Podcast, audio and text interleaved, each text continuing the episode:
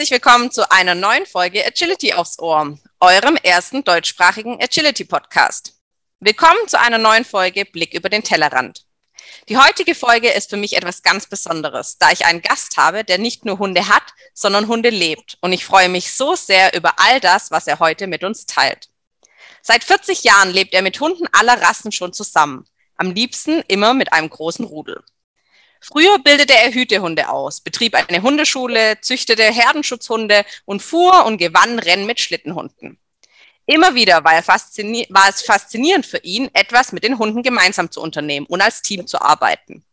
Heute züchtet er deutsche Schäferhunde.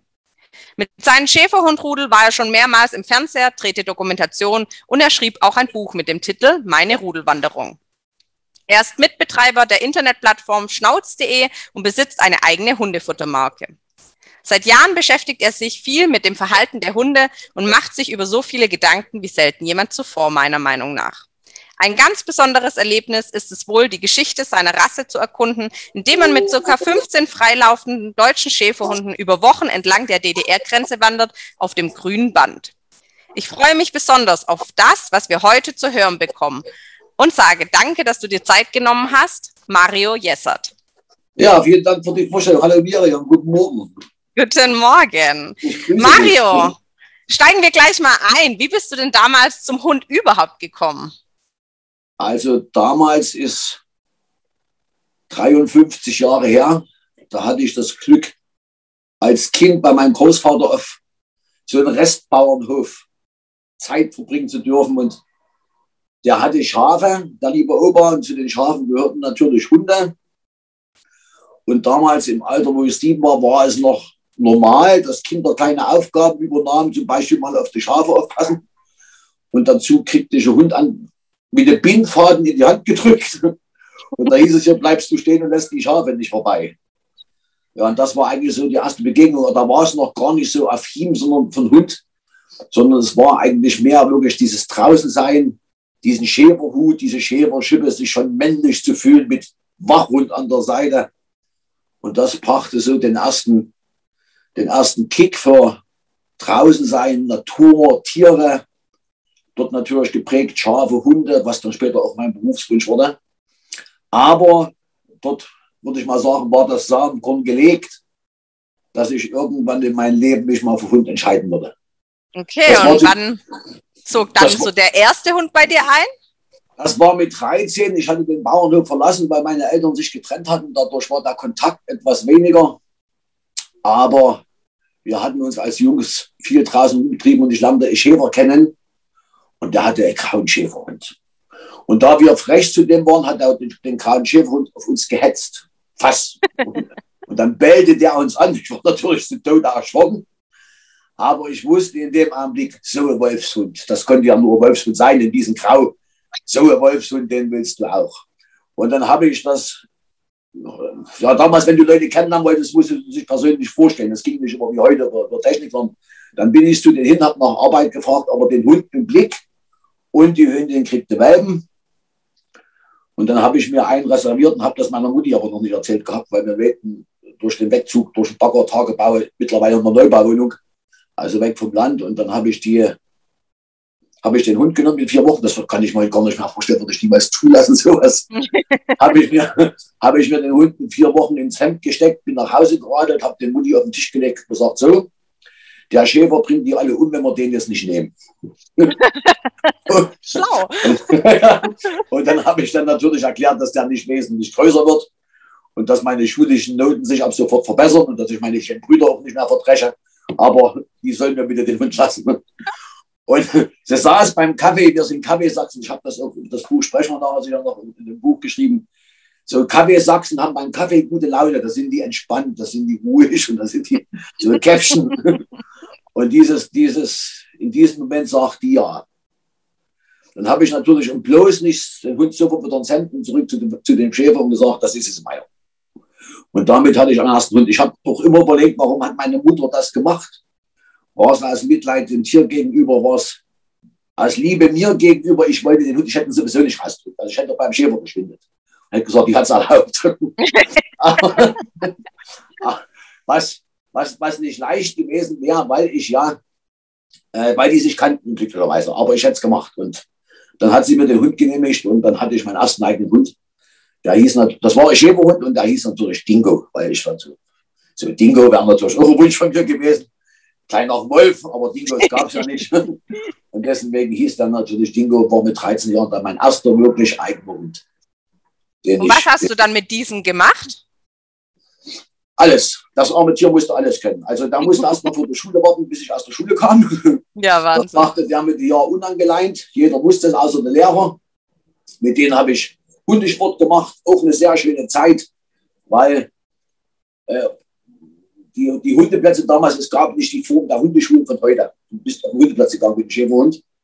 Und wenn du da als 13-jähriger junger Mann aufschlägst, dann hast du, dann bist du eben erst 13 und pubertierend und die Erwachsenen um dich rum dann ist es schön, wenn die dich mitnehmen und das haben die gemacht. Die haben mich gleichberechtigt behandelt, die haben mich wie Erwachsene behandelt, die haben mit meinem Hund trainiert, die haben mir viel erklärt.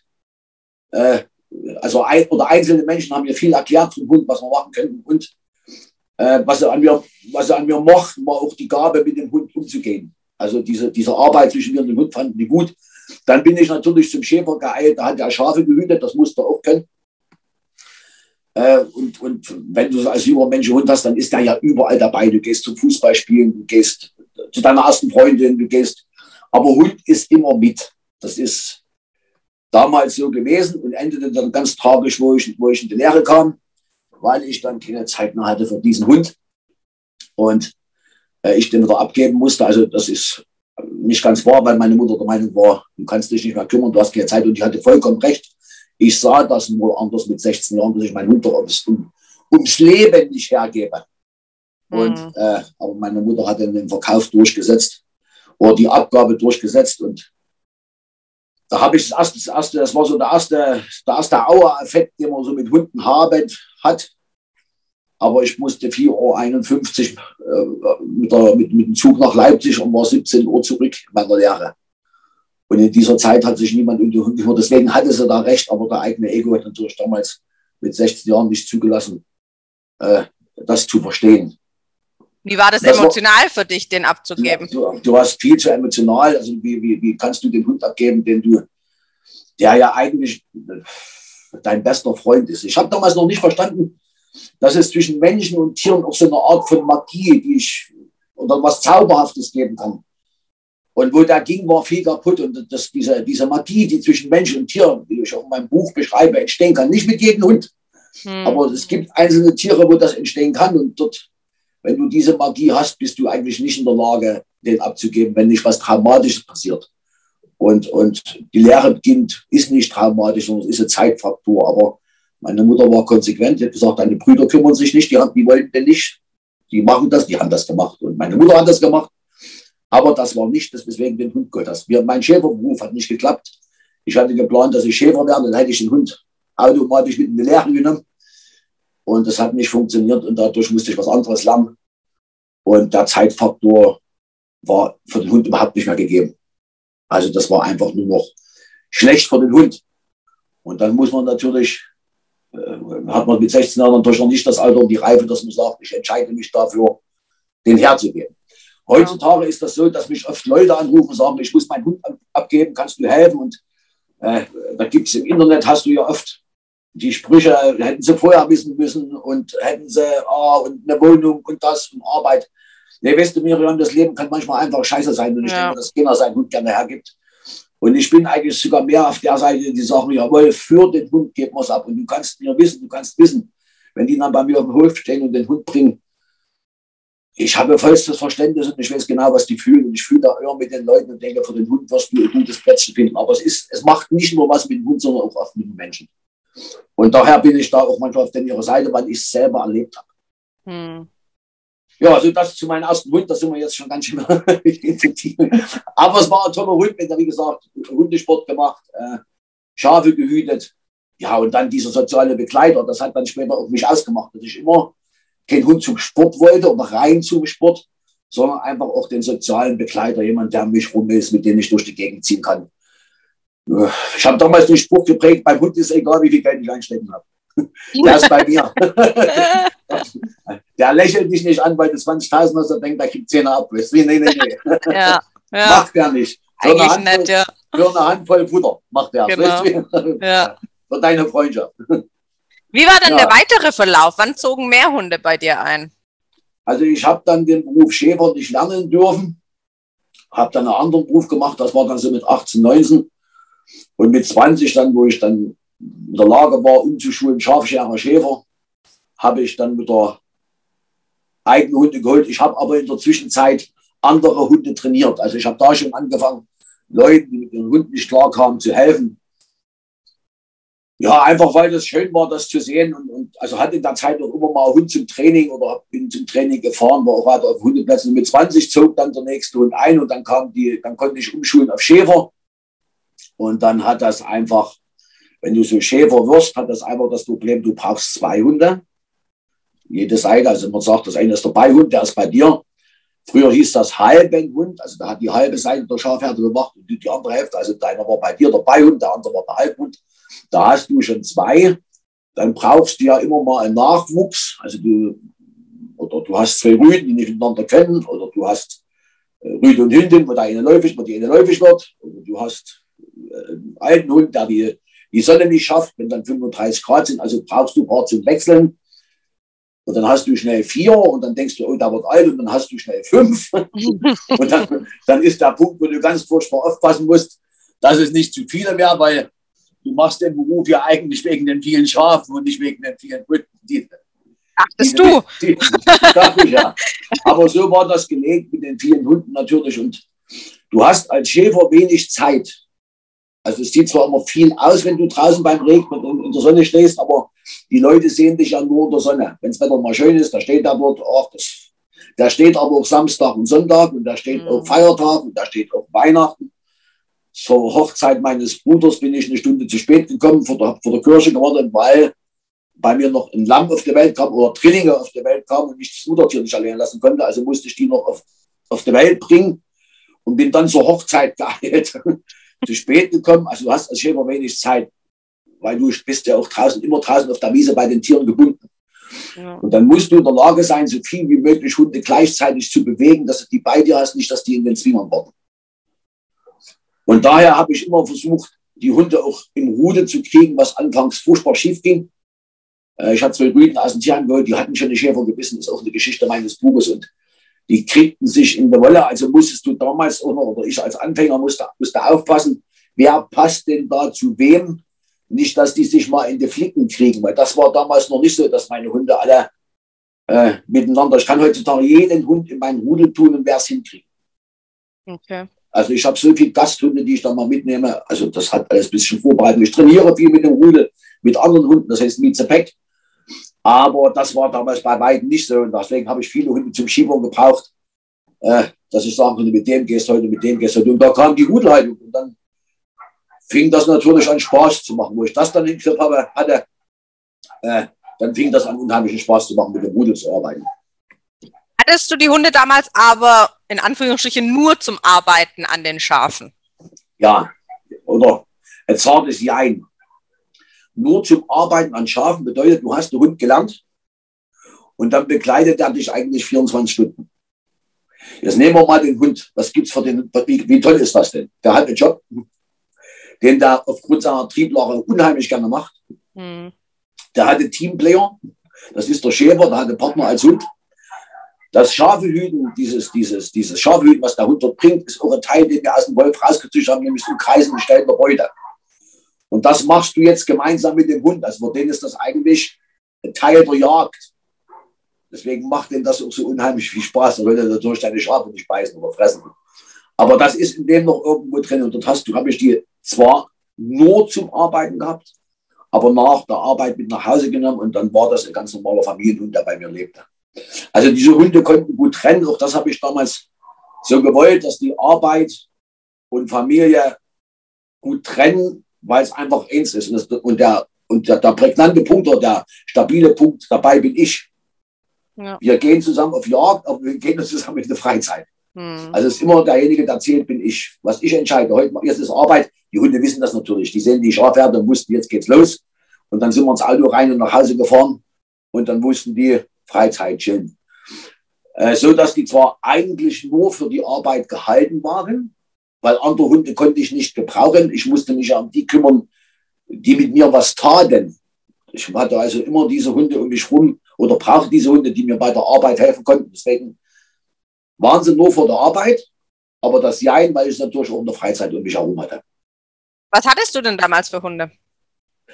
Ich hatte äh, Schafspudel, ich weiß nicht, ob ich das was sagt, das sind mhm. so ein bisschen Wollknäuels. Ich hatte da sehr große von Unsch und Schäferhunde und habe zwischendurch auch mal exotisch probiert, so altdeutschen Hütehund. Das, das, das sind klein, kleinere alte Schläge, Geldbacken nennt sich das Harzer Fuchs. Ja. Und dann, was mir, was alles, was bei irgendwelchen Freunden gerade auf der, wir, wir, auf der Trend, wir lassen, wir lassen uns Scheidenliste stand oder dabei ist beim anderen Hund stand, äh, das schlug dann ebenfalls noch bei mir auf, kannst du nicht mal, mein bester Freund. und äh, natürlich kam der beste Freund und das Ganze noch ohne Bezahlung. Das, aber man hat ja geholfen und, und äh, so, dass ich die immer, immer so, also verschiedenste Rassen, schon, schon in, in jungen Jahren an verschiedenste Rassen kam. Äh, dort musste der, der, der, der, was weiß ich, Rottweiler weg, weil er gebissen hat. Dort muss der Husky weg, weil er gewildert hat. Solche Sachen halt. Welch, welches Wunder oder weil er nicht hörte. Und dann habe ich die zu mir geholt und die haben mich auch nur eine Zeit lang begleitet. Das war rein Interesse. Also die habe ich aus reiner Interesse zu mir geholt, weil ich wollte es hinkriegen, aber sie haben mir nichts genützt zu der Arbeit. Und es ging nur mal um die Arbeit. Und deswegen habe ich die auch, heute sagt man, resozialisiert und habe die wieder auf die Spur gebracht. Und wenn die dann wirklich toll waren, hatte ich so viele Menschen um mich rum, die einen guten Hund suchten oder gut gelernten Hund suchen, dass die dann wieder auf die Reise gingen. Das waren bloß immer kurzzeitige Gefährten, äh, die aus irgendeiner Not bei mir aufschlugen und, und, und wo ich gesagt habe, okay, kommt, herzlich willkommen, dort geht's nicht mehr. Und wir kriegen das schon irgendwie hin, ja. Wir ein neues Team. Was hast du in der Zeit gelernt mit den verschiedensten Rassen, verschiedenen Verhalten, was die gezeigt haben? Also wir, wir du hast heute so, du hast heute so eine, so eine, so eine, so eine Ausbildungsschiene, was lernt der? Äh, das Wichtigste, was er lernt, ist das soziale Umfeld. Das habe ich immer so gesehen. Also der allererste, das allererste, was er bei mir lernt, ist, wie bewegst du dich mit mir durch die Gegend? Das bedeutet, ich hole den Hund doch zu mir. Ich fälle die Entscheidung, dass der Hund ab sofort bei mir lebt. Also habe ich für das Tier eine verdammte Verantwortung. Ja. Also muss ich den in mein Leben einführen und mein Leben zeigen, weil das ist nicht seins. Ich habe ihn geholt. Ich denke mir, ich bin mir sicher, dass die Hälfte meiner Schäferhunde auch noch gute Beitler geben. Aber ich hole den zu mir, es ist mein Umfeld. Was ist in meinem Umfeld? Da ist eine Straßenbahn, da ist ein Bauernhof, da ist ein Traktor, da sind Kinder, da sind andere Leute, Hunde. All das muss ich denen zeigen, möglichst sorgsam da durchbringen, dass denn seine Erziehung stimmt. Und das ist schon eine Riesenausbildung. Mein Rudel heute, kennt wenigstens Sitz und Platz. Brauchen die nicht. Weil die bleiben stehen, wenn vor den Reben Nase, Nase läuft, äh, wegläuft und gucken mich an, fragen, dürfen wir ja. Das ist, da, das ist, das meine ich mit Erziehung, diese Rückfrage, diese Bindung an mich, dieses, dieses, dieses Gemeinsame. Das ist das Erste, was ich, was ich machen würde, immer eine gute Erziehung. Punkte der Ausbildung wie Sitz und Platz hilft natürlich dabei, wenn man mal irgendwo wo ich abhaken kann. Bei mir ist das Warte. Warte ist bei mir egal, ob der Sitz macht oder auf der Platz macht. Bei mir ist das Warte, da ist mir egal, was der macht, der soll machen. Und das macht er. Und ich überlege mir immer, wenn ich jetzt den Hund, wenn, wenn wir eine sehr aufgeregte Situation haben und ich zwinge ich zwing den Hund zum Beispiel ins Platz. Das ist ein Zwangskommando, da mache ich Druck drauf. Also ist da ja irgendwo im Stau und ich mache nochmal einen Stau. Und jetzt läuft da vorne halt die Katze. Und dann will der eigentlich hin und dann sage ich mal Platz, dann fiebt der und dann wird er unruhig. Wenn ich sage, warte, und er wartet, egal wie, aber in der Haltung, wo er es möchte, habe ich es mit dem viel leichter. Mhm. Weil der ist entspannt. So meine Erfahrung. Platz ist Platz, das vom Platz, ja, gut, aber der ist ja schon in Erregung, es kommt noch ein Zwang drauf. Und das ist nicht das, was ich will. Ich will einfach, dass die sich an mir orientieren, ohne dass ich Platz sage. Das Warte ist zwar auch ein Kommando, es hat eine andere Bindung. Das heißt aber, die haben dich ja eigentlich ganz klar als Führposition alle anerkannt oder lernen das, dich anzuerkennen? Ja, das ist ja, das ist ja heute, das ist ja heute, was wir so alle heute so hören. Äh, es gibt ja, man weiß ja schon gar nicht mehr, was man sagen soll. Führer ist es nicht so das Wort Hundeführer, da hast du politisch nicht korrekt. Leader, das ist so Cesar Milan behaftet. Hm. Das sollst du ja auch nicht sein. Äh, Eigentlich müsstest du dich als Teammanager oder irgend sowas bezeichnen. Das finde ich aber nett. Teammanager des Rudels. Also ich bevorzuge das Wort nach wie vor Leader. Also ich bin dort Leader. Äh, und was ich vorhin sagte, ich führe die durch meine Welt und das nehme ich natürlich in einer Leaderposition wahr, weil die werden sich nur am Leader orientieren. Die werden sich niemals an den schwachen, nervösen, aufgeregten, hipplichen, ohne Selbstbewusstsein, nicht Verantwortung suchen, Partner orientieren. Die, der Hund ist dazu gemacht, dass er sich am besseren orientiert. Wer zwei Hunde hat, weiß das. Ja, ganz klar. Und wenn du das, wenn du das nicht ausführst, kannst du kein Rudel führen. Also ich würde es als Leader bezeichnen. Und natürlich habe ich diese Leaderfunktion. Ich, ein Rudel ist ja früher aus dem Wolfsrudel entstanden. Also da hast du die Elterntiere gehabt, dann die Kinder, da waren die Positionen recht klar. Äh, auch die Elterntiere hatten einen gewissen Weg, bis sie die Führungsposition übernahmen, bis sie eine Familie gründen konnten. Und ich habe mir überlegt, diese Souveränität der Eltern, diese, diese, diese, diese Führungs, kann ich körpersprachlich kaum machen, aber wer es denn mit meinen Krips nicht hinkriegen? Wir Menschen, wir sind doch schlau, die, die irgendwie zu ersetzen, hat in meinem Rudel die Folge gehabt, dass die mich sehr schnell anerkennen. Ich, haben wir Zeit für Beispiele? Ja, gerne, weil das wäre tatsächlich meine nächste Frage ich gewesen. Vor, Wie bekommst du sowas vor, hin? Ich, ich, ich, ich sage dir erstmal das Beispiel von dem Hund. Ich habe hier vor Jahren einen Deckhüten abgeben müssen. Auch einer meiner Besten, der kriegt ein schweres Prostata-Problem durch viel, äh, durch, durch viel zu Testosteron. Mhm. Also da hat einfach zu viele läufige Hunde direkt. Da habe ich ihn abgegeben. Dann habe ich einen neuen Deckrüden geholt, da habe ich ihn zurückgeholt. Das ging gar nicht. Der Hund hat gelitten ohne Ende. Also der hat nicht gewinselt, der hat nicht gebellt, der hat mich nur angeguckt und hat gesagt, warum tust du mir das an? Also habe ich den wieder weggebracht, habe gesagt, Gottes Willen. Und dann habe ich gesagt, ich lasse ihn dort. Es ist, ich lasse ihn dort. Ich, ich, ich kann das, ich, das kann ich nicht antun. Das ist 13 Kilometer von mir, das ist kein Problem. Und habe den zwei Jahre später zurück in das Rudel gebracht. Also in sein altes Rudel habe dort in der Zwischenzeit vier oder fünf Junghünden da und zwei zum Training. Und meine fünf alten Hündinnen erkennen diesen alten wieder zwei Jahre später sofort wieder. Und gehen beschwichtigend um den herum. Wahnsinn. Unglaub, unglaublicherweise. Und der stand da wie gemalt. Der stand da wie gemalt. Es war ein schönes Bild. Es war, es war verdrehen. Und dann kommt das Ganze, die ganzen Junghunde, die eigentlich sonst obsessiv und frech und, und und ohne dass ich was sage, gehen die mit dem genauso beschwichtigend um. Und genauso respektvoll, weil die es von Alten gesehen haben. Irgendwas muss der Rüdiger haben, wenn der dort steht, sich nicht bewegt. Und die alten, starken Mädels zeigen dort Demut, Respekt. Mhm. Und haben das sofort angenommen. Und dann sind wir spazieren gegangen. Und der Spaziergang ging los. Und dann war der Spaziergang, als wenn der Hund nie weg war. Und wir liefen die Tränen. Das kannst du dir gar nicht vorstellen. Weil ich dachte, oh, wie geil ist das denn? Einfach Schön, den alten Rüden zu sehen und auch die Situation zu sehen, wie die, wie die Mädels den begrüßten. Diese, ja. Dieser Respekt, dieser stille Respekt, diese stille Anerkennung. Da dachte ich mir, mein Gott, das ist immer so, so ein Punkt, wo ich denke, okay, was haben denn die, was ich nicht habe? Was, was macht der denn anders? Das dann, aber dann bin ich zum Welpentreffen und dann kommen Hunde, die haben mich drei, vier Jahre nicht gesehen, die hatten mich noch in der Welpenzeit. Und dann kommen die und zeigen mir Respekt, obwohl die nur neun Wochen bei mir waren. Ja. Das sind die Besitzer fassungslos, dass, dass der Welpe zu mir kommt, nach drei Jahren und immer noch zeigt, da gibt es kein Gekläffe bei mir, da gibt es kein Diale bei mir, dann ist er auf immer Antwort. Da reichen neun Wochen. Mann, jetzt sage ich das, was du eigentlich wissen wolltest, wie kriegst du denn das hin, dass du nicht raufst? Das ist natürlich von Hund zu Hund unterschiedlich, du musst das sehen, aber wenn du ein Rudel betrachtest, was wir vorhin das Thema Rudel hatten, Miriam, dann hast du das so, dass ein Rudel sich nicht totbeißt. Herr Rude kämpft nicht wirklich um die Leaderposition. Es sei denn, der Fremder kommt dazu. Aber dieses Nicht-Kämpfen um die Leader, warum machen die das nicht? Das, das Rudel wäre ja tot. Also wenn die um diese Leaderposition kämpfen würden, wäre alle tot oder verletzt, könnten nicht haben. Und wenn du das verstanden hast und das verstanden hast, dass wenn Hunde dir Respekt zeigen, dass die anderen das sehen, hast du sehr leicht den neuen Hund im Rudel zu integrieren.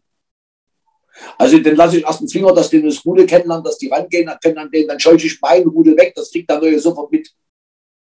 Der merkt sofort, ich bin der Herr über zwölf Hunde. Für mhm. den ist das eine Todes, für den ist das eine Todesgefahr. Der sieht das fremde Rudel, da, da, da findet er gerade gar nichts zu lachen. Und dann, ja. ich, und dann komme ich dahin und sage, zurück, alles gut, hier. Und da habe ich, den, hab ich die ganz schnell aus dem, ich muss jetzt hier rauf, raus oder an den bei mir orientieren. Und wenn ich den dann mit ins Rudel nehme, kann ich natürlich bis durch ein bisschen Zupfen einrichten, dass er nicht rüberschnappt, aber er sieht, wie ich die Arme wegschaffe und ich habe seinen Respekt. Und schon habe ich es gelöst. Ist relativ leicht, wenn man die kleinen Schritte dazu kennt. Ich glaube, das ist nicht so leicht, wenn man äh, alltäglich Menschen beim Gassi gehen trifft oder mit anderen Hunden oder so. Das ist also, das Problem. Das ist ja. das Problem. Also ich hatte letztens hatte ich, äh, gehe ich auf eine Kreuzung, ich gucke einen Berg nach unten, also T-Stück, gucke links nach unten, steht jemand mit seinem Hund, ich gehe mit dem Rudel sofort nach rechts. Weil ich diese Begegnung nicht möchte, weil dann natürlich wieder an der Schleppleine war, an der Flexileine, dieser Retriever ähnlich, und dachte ich, nee, nee, ich gehe mal in die andere Richtung. Begebe mich dann zügig weg und dann höre ich hinter mir so, warten Sie mal, mein Hund möchte auch mal mit den vielen Hunden rennen. Ah, der will mal kurz Hallo sagen, komm. Der will mal, da dachte ich mir, alter Schwede. Ich habe Leute, die lassen ihre Jack Russell bei mir ins Rudel gehen, weil mein Rudel so friedlich wirkt. Da bin ich immer völlig entsetzt, wie leichtsinnig diese Menschen sind. Meine ja. Hunde tun das nicht, aber da denke ich mir, alter Schwede, wo sind wir hingekommen, wenn die Hundebesitzer ihre Jack Russell mal guten Tag sagen lassen bei 12, 13 Schäferhunden? Ich hätte mir in der Hose gemacht. Also wenn ich hätte gedacht, um Gottes Willen, hoffentlich hören die irgendwie, weil ein Schäferhund gut kann es vielleicht noch abwehren, aber wenn dann 12, 13 kommen, dann wird es nicht mehr lustig. Aber mit einem Urvertrauen in die Hunde, wunderbar, lassen die wieder losgehen. Es passiert bei mir deswegen wenig, weil wenn die Hunde dann näher kommen und die merken, dieses Rudel, das hat eine unheimliche Macht. Ganz viele Hunde brechen da ein. Also wenn so das Rudel vor denen steht, da ist noch was Instinktives bei, du, dann, dann gehen die wirklich in die Knie und wenn sie nicht völlig bekloppt im Kopf sind. Aber so vor dem Rudel zu stehen, wir machen ja auch dieses, dieses Rudeltraining teilweise, wo die Leute mit Hunden durch mein Rudel gehen, die zeigen sich alle anders. Ja, das glaube ich. Ja. ja. Ich finde, das ist schon manchmal zu beobachten, wenn man so Begegnungen hat, Hund, Hund, irgendwo im Gassi gehen, eskalieren völlig, dann gehst du mit dem Hund mal auf eine Hundemesse, Hundeausstellung, irgendwo Hunde veranstalten, wo viele Hunde sind.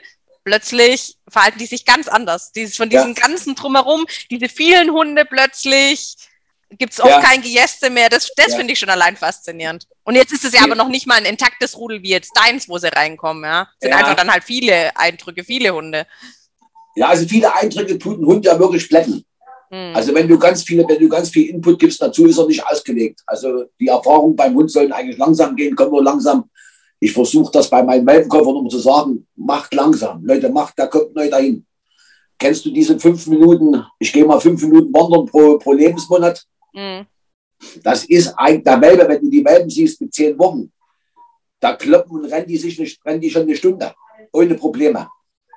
Das ist eigentlich so gemeint, dass du in fünf Minuten nicht mit Informationen überfrachtest. Wenn du also Hund vom Dorf mit in die Stadt nimmst und du gehst mit den fünf Minuten auf die Straße, ist er nach fünf Minuten durch. Komplett durch. Also da sagt man so pro Lebensmonat fünf Minuten. Aber das ist nicht die körperliche Belastung.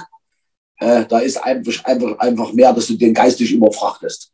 Weil da ist so viel Neues von den kleinen Kerlen. Also seine neue Familie, sein neues Umfeld, neue Gerüche. Und dann kommt da noch eine Straßenbahn, da braucht er keine fünf Minuten, da braucht er eine. Hm. Dass, der, dass der durch den Wind ist. Aber wie machst du das jetzt wirklich mit Hunden, die wo später zu dir kommen? Du hast ja nicht nur die Welpen, wo du prägen kannst, sondern wie du auch sagst, du nimmst viele Hunde, wo teilweise Probleme haben, Verhaltensauffälligkeiten zeigen. Wie machst du denen klar, dass du der Leader bist? Nur indem du dein Rudel praktisch kontrollierst und er das mit anschaut? Das ist, riesen, das ist natürlich eine Riesengeschichte. Das, das holt den ja erstmal runter.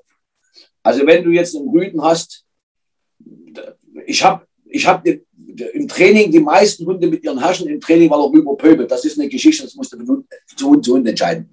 Wenn ich dann doch einen zu mir kriege, der rauft, habe ich durch die vielen Jahre die Ausstrahlung, dass die das bei mir lassen. Also ich gehe mit denen, ich lasse die, ich tue die ins, in, ins Finger, meine Hunde lernen die kennen, die schätzen den auch schon ein. Ich verlasse mich auch unheimlich auf meinen Rudel. Wenn bei mir die Liederin nach vorne gehen, dann sehe, und die haben dann so eine gewisse Haltung, die werden starr, der Blick geht nach vorn, dann weiß ich, da, da drinnen ist nicht von Papa. Mhm. weil die stehen vorne und dann siehst du, wie die Jungen hinter der verschwinden. Das sieht aus wie so ein Schweif. Das haben wir so oft schon erlebt und immer so schön für die Gäste. Oh, ich krieg richtig eine Gänsehaut, ja, wenn du das allein schon erzählst. Wenn der Hund mehr devot ist oder mehr freundlich ist. Also wir haben da letztens eine Geschichte gehabt, wo unsere Rüde angegriffen hat, aber richtig mit Verletzungsabsichten. Und uns unser Rudel eine ganz andere Geschichte erzählt hat. Weil wenn der eigentlich nicht so ist, dann sind die Junghunde frecher. Dann gehen die vor, dann rempeln die, dann pöbeln die auch mal. Wenn ich die Bande vorne sehe, rumpöbelnd, und die Alten nehmen sich weg, dann weiß ich, die Jungen haben keinen Respekt, die haben keine Angst, die sehen den ganz anders wie wir. Bei den Hund war es ähnlich. Der hat eine schlechte Erfahrung mit Menschen gemacht, trifft deswegen Menschen an. Ich sage immer, äh, schlechte Erfahrungen interessieren mich nicht, weil mein Rudel interessiert es auch nicht. Wenn ich denen das Rudel reintue, sagen die, benimm dich, wir haben hier Regeln. Und ich sage dem nichts anderes, benimm dich, wir haben hier Regeln, dann ist es gut. Die fragen nicht Aber, nach der Vorgeschichte. Nur nicht deine Vorgeschichte interessiert mich nicht. Also wir ja. haben alle eine Vorgeschichte. Du ja, wirst ja mit Vorgeschichten nicht fertig. Und wenn du dann die Leute fragst, dann, dann, dann lade ich manchmal einen Hund zu Hause aus und rufe an und frage, sag mal, hast du mir einen Falschen mitgegeben? Weil der rauft nicht, der pöbelt nicht, der ist ganz lieb, der Knochen, alles super. Und dann hast du den einen Tag da, dann denkst du dir, äh, äh, was, das ist er nicht, den du beschrieben hast. Also, das ist beim Hundeverkauf noch eins schlimmer wie beim, beim, wie beim Autoverkauf. Ja. Ja. Aber ich würde ihn ja trotzdem nehmen, ich will es ja nur mal wissen, dass ich ein bisschen schneller, ich sehe es dann auch schneller, aber da ist der Mensch schon mal. Aber wie das immer ist, so von, naja, er hat auch schon mal gequirlt, er hat auch schon mal gebellt, er hat auch schon mal rübergepöbelt bis, ja, er hat auch schon dreimal, ist er angegriffen worden, da hat er sich gewehrt. Also, wie die Geschichten sich so ändern. Also ich nehme die mit ins Rudel, je nach Hund anders.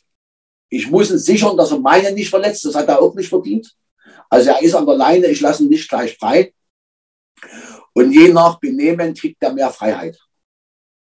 Aber ich bin immer dazwischen, wenn ich merke, er wird steif oder ähnliches. Der Vorteil bei mir ist, wenn ich einen Hund blockiere oder zwei oder dreimal namentlich anspreche, lass das auf, nein, sammeln sich meine Hunde wieder um mich.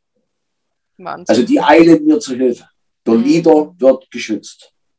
Cool. Und da habe ich schon Hunde gehabt, die neben mir standen, von denen hätte ich es nie erwartet, wie zum Beispiel den weißen Schierhund meiner Frau. Der ist so des äh, deeskalierend, mein Gandhi-Leinchen. So ein Lieber und ein Singer und auch ist das Leben schön und ein Riesengarten. Aber so freundlich. Aber ich wäre angegriffen und der erste, der da war, war Gandhi. Unglaublich. Hätte ich den Hund nie, hätte ich, ich wusste gar nicht, was da vor großen Fang hat, bis der den aufmachte, diesen Drachen. Aber meine Hundeerziehung geht so weit, Miriam, dass ich wirklich, wenn mein Hund angreift, ich kann die im Nein stoppen. Wow. Ich rufe die zwei Meter von der Katze weg. Das habe ich also gesehen also, als Video. Hm, hast du es ganz gesehen? Meine Junghunde gehen durch. Hast du gesehen? Ja, habe ich auch gesehen. Und weißt du warum? Weißt du warum? Mein Fehler. Ich habe die bis dahin nur auf den Namen trainiert, Rückruf nur auf Namen und noch, noch auf kein Nein. Also wo die losgehen, rufe ich Nein und wo die umdrehen, rufe ich ihren Namen. Mhm. Das hörst du bloß durch die Musik nicht. Okay. Nach, nach Atöner, habe ich gedacht, oh mein Gott, manchmal machst du es ja selber. Äh, hättest du mal dran denken können. Das war überhaupt schwach mit mir. Normalerweise habe ich dort irgendwas in der Hand, was ich dort mal auf den Boden werfe oder wo ich die mal blockiere. Aber das da heißt, es gibt schon auch Kommandos bei dir oder Abbruchsignale oder Ja, das ist, das ist wichtig. Also das ist, also nach dem Namen ist es Nein, das erste, was ich, was ich mit denen mache was für mich beanspruchen. Futter hinlegen, nein, meine. Müll, mhm. Müllbeutel aufmachen, nein, meine. Mhm. Also alles, was ich, nein bedeutet eigentlich bei meinen Hunden, wir stellen mal alle Tätigkeiten ein. Ich gucke, im, der, der Junge guckt da sage ich nein. Da ist mir das völlig egal, ob da gerade Mütter will oder Blatt, Blatt runterfällt, da hat in dem Wald nichts zu suchen, nein. Ist er in meine Richtung, prima, ganz toll bist du. Mhm. Also immer, immer diese, diese, also dieses, das ist was abbrechen zu können, ist eigentlich das Wichtigste. Meine Tochter ist mal von einem Hund angegriffen worden, nicht, ein, nicht, nicht von einem von mir. Und der Mann konnte das nicht abbrechen. Und ich hatte ungefähr zehn Schritt, bis wo mein vierjähriges Kind unter dem Hund lag. Das waren die längsten Schritte meines Lebens. Und die hatte Gott sei Dank die Hände vor, vor, vor dem Gesicht und hat, äh, ist nur unter Arme gebissen worden. Also das Nein, lass das Nein, Abbruch ist das wichtigste aller Kommandos. Ja. Ich habe das auch in meinem Buch geschrieben, auch an der Katze, wenn die Leute, das war eine Katze, das, meine Nachbarn haben ihre Katze vergraben, mit, nicht, nicht durch meine Hunde, die sind an Altersschwäche gestorben. Da ist ein Kerzchen angezündet. So sehr liegen die ihre Kerze jeden Tag, zwei Jahre später noch. Und da kann ich meinen mal eine Katze zu schütteln, weil das halt eine Katze ist. Da kann ein kleines Kind dranhängen, ja. die die Katze über alles liebt. Also auch, auch andere Tiere werden geliebt. Ja, Nicht nur ich meine Hunde. Und da habe ich einfach die Verantwortung, auch die, es ist mein Leben. Ich nehme sie mit zu mir, die da heil durchzukriegen, aber auch die anderen heil. So das sehe ich das. Deiner Meinung, ja. Wie leben denn deine Hunde bei dir? In Zwingern. Es dürfen immer ein paar mit in der Wohnung. Aber ich habe viele Jahre als Junggeselle gelebt, als Single, sagt man heute. Und da musst du deine Wohnung selber putzen, Miriam. Und das ist als Mann eine Scheißrolle. Also, das ist ja von der Frau eine Scheißrolle. Erzähl aber, bloß. aber dafür, dass, dafür, dass du das als Mann ja nie gelernt hast vorher, also wenn du von Mutti wegziehst, äh, und dann in die Wohnung kommst, dann ist das natürlich schwer. Und wenn dir fünf Schäferhunde deinen Garten zerrammelt und zerwühlt haben und die kommen dann mit schlammigen Füßchen nochmal durch deine Wohnung, dann, ist, dann, dann, dann bist du nicht amüsiert, auf gar keinen Fall. Deswegen sind die in Zwinger, die haben natürlich einen großen Auslauf. Äh, und auch die Zwinger haben einen großen Auslauf, aber sie gehen in Zwinger. Aber ich habe mir angewöhnt, die nach Sympathie in die Zwinger zu tun. Also ich habe ganz viele Hunde, die miteinander noch, man sagt heute nicht mehr spielen, aber es ist, es ist halt so, die machen, die machen da ihre, ihre Spielchen miteinander und ich habe die dann immer so, dass ich die zu zweit habe, die miteinander gut kennen. Mhm. Wer zwei Hunde hat, weiß, wie oft die sich auf den Teppich wälzen und der eine den anderen dort. Und das habe ich auch im Zwinger. Und wenn mir dann meine Zwingerhaltung ein bisschen wehtut und ich gucke manchmal aus dem Fenster und sehe dann, wie die miteinander in ihren Ausläufen des Zwingers sich beschäftigen, dann bin ich dann glücklich und habe mein Gewissen auch ein bisschen beruhigt, dass ich den Zwinger lassen kann. Aber ich kann 15 Hunde nicht in der Wohnung tun. Das ist, das ist mhm. unmöglich. Das ist, aber du hast sie auch sagen, nicht dauerhaft zusammen. Du hast sie eher nur zusammen, wenn du dabei bist. Prinzipiell. Ich lasse die, ich lasse die also die sind in, in Paaren in Zwingern. Ja. Dann gehen die frühst mit dem ersten Sonnenstrahl manchmal schon im Dunkeln raus mit mir, je nachdem, wie ich den ersten Kaffee zu fassen kriege, wann, wann mich noch geweckt hat, aber es ist immer sehr zeitig. Dann gehen die raus zu mir und da haben wir die ersten Kuscheleinheiten, das passt immer gut zum Kaffee, da wird meine Laune gut. Und hast deine Hunde um dich rum, trinkst deinen Kaffee, dann kommst du so gut in den Tag und dann hast du, und dann sind die schon frei, aber ich bin dabei, aber ich würde nicht und auf gar keinen Fall würde ich die Hunde äh, 15 Schäferhunde ohne Beobachtung. Also du kannst bei mir ein Fleischstück ins Rudel schmeißen und die werden sich nicht drauf. Also deswegen, wenn man so einen Zaun schmeißt, die werden sich um dieses Stückchen Fleisch nicht drauf. Aber ich werde es auch niemals riskieren, weil es sind dann doch Tiere. Ja. Also ich fahre einfach nicht weg und ich gehe nicht weg, wenn, wenn, wenn ich nicht meine Hunde beitragen kann oder mein Sohn ist da oder meine Frau ist da. Mhm. Das, das würde ich nicht riskieren, weil es sind Tiere und Hundebisse tun scheiße weh, ich hatte schon mal Und das will ich denen auch nicht, auch nicht untereinander antun. Das, du hast, du hast äh, Gefahrensituationen. In meinem Rudel ist das so, dass die Mädels synchronisieren in ihrer, in ihrer Läufigkeit. Du hast dann mit Einschlag auf anderen fünf Mädels läufig. Hm. Das sieht bei mir im Auslauf, wenn du über, Zeit, über den Zahn guckst, aus wie beim Gruppensex. Da springt, da springt einer auf, da ist so viel Sexualität in der Luft, da springt einer auf der anderen drauf rum, rammelt von hinten und von vorne und da denke ich so, die Leute, die Leute. Aber das ist immer, das ist immer so ein Moment, wo, wo auch dann die, die Laune mal kippen kann bei den Damen. Gerade wenn der Rüde in der Nähe ist und da musst du einfach da sein und äh, du kriegst dadurch, dass sie im Finger sind, nicht immer sofort die Läufigkeit mit, ich krieg sie mit. Aber der Bilder zeigt ja auch an, aber du bist da nicht immer so up to date, gibt auch so eine stille Läufigkeit, wo du es nicht gleich siehst. Und da musst du einfach die, die Vorsicht walten lassen und sagen, okay, also die beißen sich nicht wegen Stock, die beißen sich nicht wegen Fleisch, aber wenn solche Liebesemotionen ins Spiel kommen, dann kann es schon mal passieren, dass sie einfach, einfach mit ihren zu vielen Hormonen auch mal schnappen. Und da will ich keine verletzt haben. Äh, äh, schnappen nach einem anderen Hund ist übrigens was, was ich durchgehen lasse, wenn sie nicht verletzen. Also ich mal der andere sagen, geh mir mal aus dem Weg oder ich mag dich gerade nicht, ist für mich völlig legitim. Es darf nur nicht im Fell enden, aber schnappen ist auch eine ganz normale Form der Warnung. Wenn zwei Hunde sind, dass die mal schnappen. Das dürfen die heute alles nicht mehr. Bei mir dürfen die das, solange wie sich das nicht auf die Gesundheit aber mal Zähne zeigen. Also ein Junghund hat sich ein Stückchen Fleisch ergattert, liegt da, der, der schnappt selbst mal nach einer Älteren. Und die geht dann auch weg, weil es das nicht wert ist, jetzt darum zu kämpfen. Aber die Ältere macht auf jeden Fall die Striche hin und sagt, okay, Freundchen, darüber reden wir doch mal. Da fällt mir doch gleich ein, ein, schöner Satz ein. Lass es mal die Hunde ausdiskutieren, ausdiskutieren, die klären das unter sich. Sag doch mal dazu deine Meinung. Das machen die. Das machen die 100 Prozent und die klären das bis zum Tode. Ja. Also da gibt es gar kein Problem. Das wir richtig ruhig miteinander, die klären das unter sich, fährst dahin. Also mit Glück ins Krankenhaus und mit Pech tot. So ein Schwachsinn. Also meine Hunde haben überhaupt nichts miteinander zu klären. Und also erstmal gibt es so Hundetrainer, die haben dann so einen Erziehungshund mit. Der klärt das dann mal.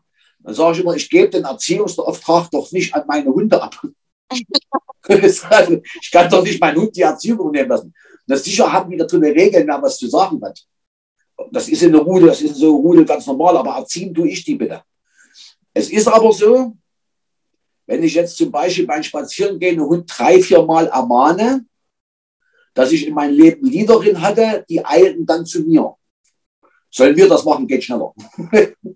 nein, nein, sollt ihr nicht.